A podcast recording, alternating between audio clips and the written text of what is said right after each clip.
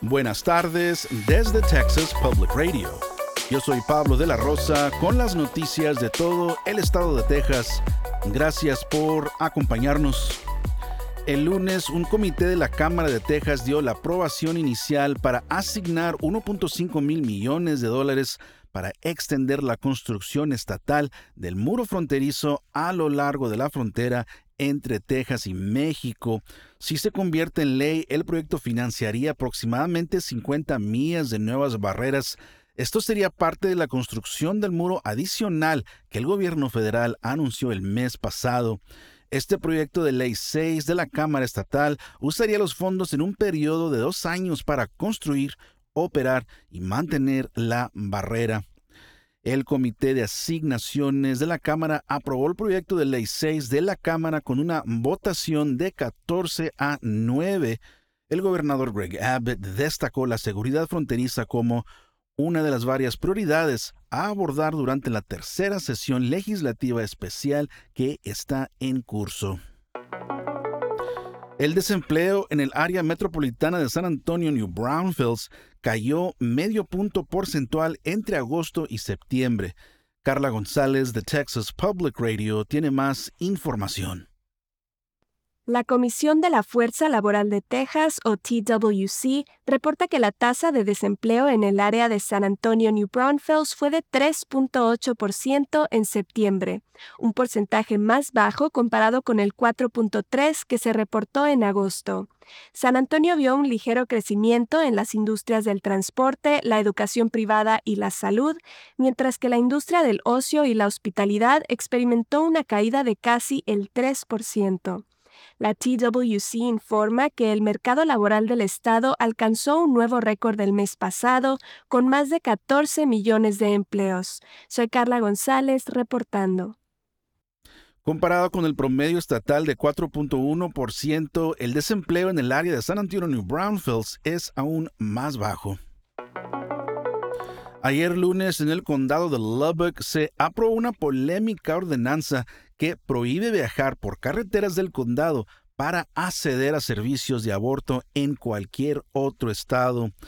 Esta decisión convierte a Lubbock en el condado más grande de Texas en aprobar una medida que bloquea la transportación para abortos. La aprobación de la ordenanza estuvo basada en demandas presentadas por ciudadanos y en la prohibición del aborto del Estado. La ordenanza fue añadida al programa de los comisionados del condado de Lubbock a finales de la semana pasada y el fiscal del distrito dijo que necesitaban más tiempo para revisarla. Sin embargo, los comisionados la aprobaron con tres votos a favor y dos abstenciones de voto.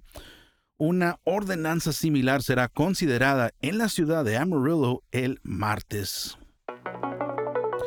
Gemini Inc., una organización sin fines de lucro local cuya misión es enseñar el oficio de la escritura a personas de todos niveles de habilidad, está realizando un taller de escritura de cartas esta noche. El taller intenta contrarrestar la reciente tendencia a prohibir libros en el Estado. La poetisa laureada emérita Andrea Vocab Sanderson habló sobre la importancia de luchar por esta causa.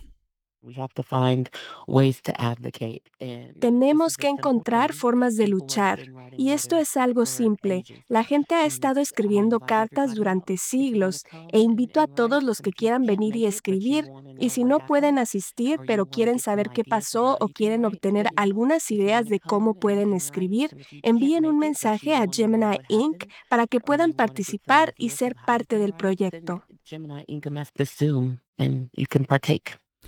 Gemini Inc. pagará los costos y las cartas serán enviadas a políticos locales y estatales que están involucrados con las prohibiciones de libros.